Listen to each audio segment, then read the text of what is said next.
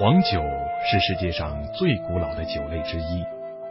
约在三千多年前，商周时代，中国人独创酒曲复式发酵法，开始大量酿制黄酒。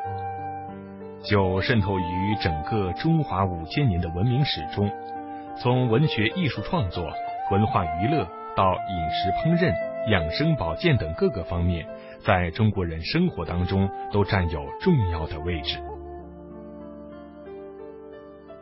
三国演义》中关羽温酒斩华雄、借酒喻英雄，更是文学作品当中英雄与美酒的经典一笔报。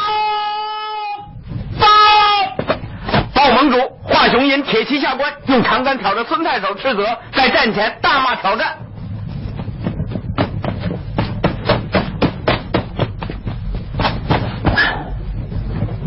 这个谁敢出战？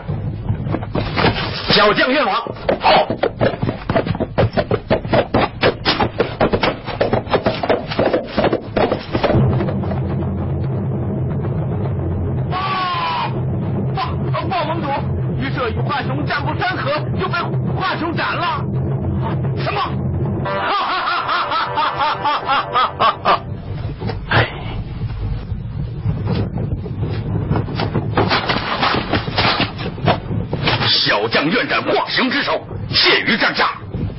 你是何人？此乃刘玄德之弟关羽关云长，此人既出大言，必有勇略。赤标题出马，若其不胜，得之未迟。如若不胜，请斩我头。壮哉！拿酒来。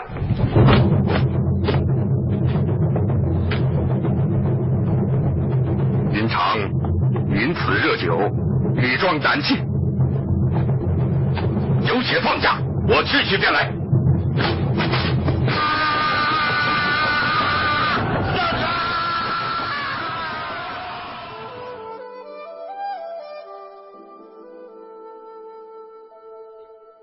中国的酒品种类繁多，分类的标准和方法不尽相同。习惯上，大都采用经营部门的分类法，将中国酒分为白酒、黄酒、果酒、药酒和啤酒等五类，而黄酒又以绍兴最为正宗。要认识绍兴黄酒，就要先了解绍兴黄酒的历史。中国酿酒工业协会副会长傅建伟。明清时期，这个绍兴酒作为一种御酒的代表，它曾经风靡过全国。那个时候绍兴酒是怎么样的？在京城的酒肆里、酒吧里啊，三样东西是最多的。第一个绍兴师爷，嗯，第二个绍兴酒，第三个绍兴的官话。这个三个三少集中在一起，这个场面是非常张力的。什么时候不流行了？抗日战争开始了。日本人把京杭大运河控制起来了，后来就开始慢慢慢慢在北方不流行了，这是非常非常可惜的事情。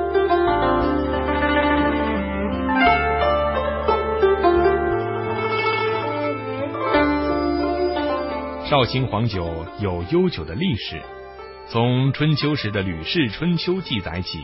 历史文献当中对绍兴酒的芳名更是屡有出现，尤其是清代饮食名著《调鼎集》对绍兴黄酒的历史演变、品种和优良品质进行了较为全面的阐述。当时绍兴酒已经风靡全国，在酒类当中独树一帜。绍兴酒之所以闻名于海内外。主要在于其优良的品质。春秋时期卧薪尝胆的越王勾践，最终能够打败吴王夫差，绍兴黄酒可谓功不可没。越文化研究专家钱茂珠，当然呢，你生一个女孩能够得到两五酒，生一个男孩也能够得到两五酒，把这个酒呢作为奖励人们的一种工具。一种用品，说明当时酒呢已经比较多了，但是呢还不普及。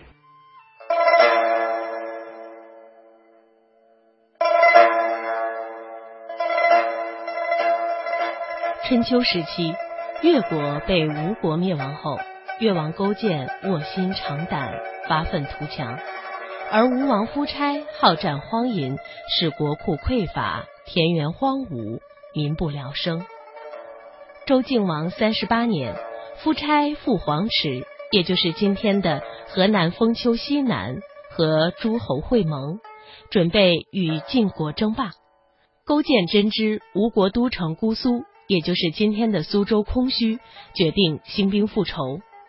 出征将士列队于会稽江畔，勾践向送行的众父老乡亲说：“此次兴兵誓要灭吴，否则定不生还。”一老者献上漳州绍兴酒数坛，勾践为了让出征将士共同分享大家的心意，吩咐军士将酒抬到会稽河上游，倾注河中，顿时会稽河水放出酒香。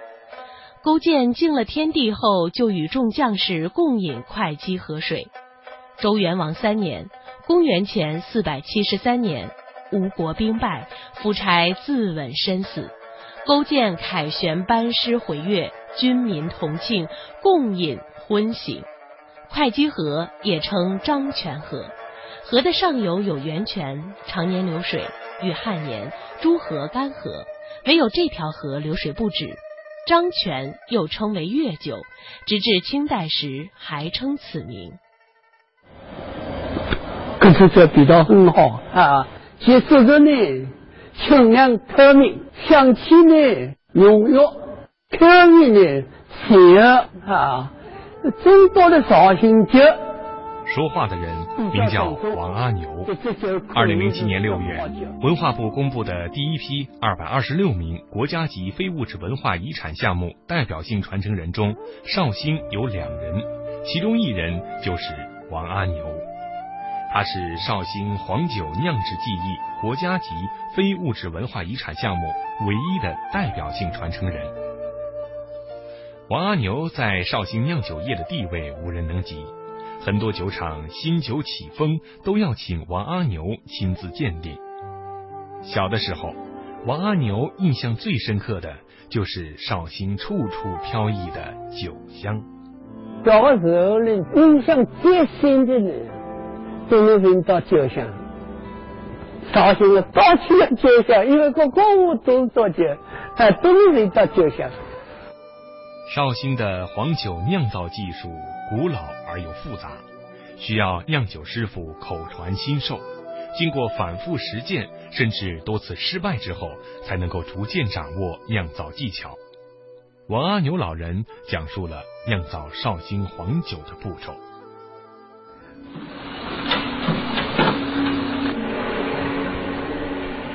绍兴酒呢，一定要用好的酒糟来做酒，最好呢是用头茬的米是最好的。开耙要掌握温度，需要用手去摸，适宜的温度呢，才能够让酒呢有更好的发酵。开耙的作用呢，就是降低酒发酵时候的温度。经过一夜以后呢，酒的温度在发酵之后呢，可能会升到三十六度，这个时候呢，要开头耙。在三十二度左右的时候呢，开二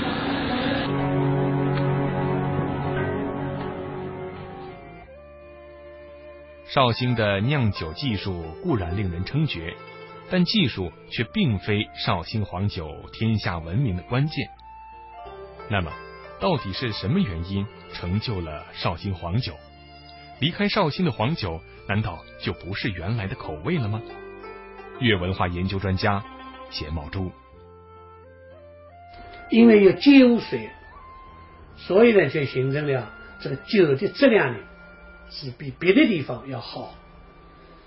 别的地方也有水，也有着绍兴酒的酿造的流程、酿造的方法，而且绍兴人烧酒的师傅就要到其他地方去酒啊去造，包括到台湾啊。因为在抗日战争以后，很多绍兴酒啊，哎，绍兴师傅到台湾去了，那么就在那边住下来了。那边也有很多绍兴酒，也叫绍兴酒。不过后来呢，他们加了一个方，方造的方，叫方造酒，方制绍兴的酒。应该讲也是不错的，啊，也是蛮不错。但是同绍兴正宗的绍兴酒一比呢，会喝酒的人呢，他们就知道了，这是你是方丈的，这是正宗的，毕竟是不同。除了鉴湖水好，绍兴空气当中的微生物较之其他地区也有很大区别，而且酿酒的时间基本选择在冬天进行，这其中也是有讲究的。绍兴黄酒鉴定师邹慧君。绍兴地区因为一直做酒嘛，空气中间的那个微生物特别适适合酿酒，那些微生物就比较多，所以我们那个自然的培养曲啊、酵母啊，我们都是自然自然培养的，不接种的，这都靠空空气中间的微生物进去的。黄酒是作用于精神的东西，可使人为善，也可使人为恶。酒虽有利弊，但适度把握，品益颇多。酒功能有三。一可解除疲劳，恢复体力；二可药用治病，滋补健身；三可成礼。中国儒家主张的礼制与黄酒的温文尔雅可谓是一脉相承，有着异曲同工之妙。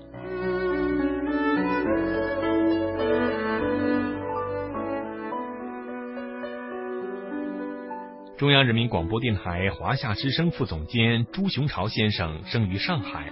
对于酒文化有着独到的研究，在他看来，白酒、啤酒、红酒以及黄酒各富情调。黄酒温文尔雅的品味，极富江南韵味。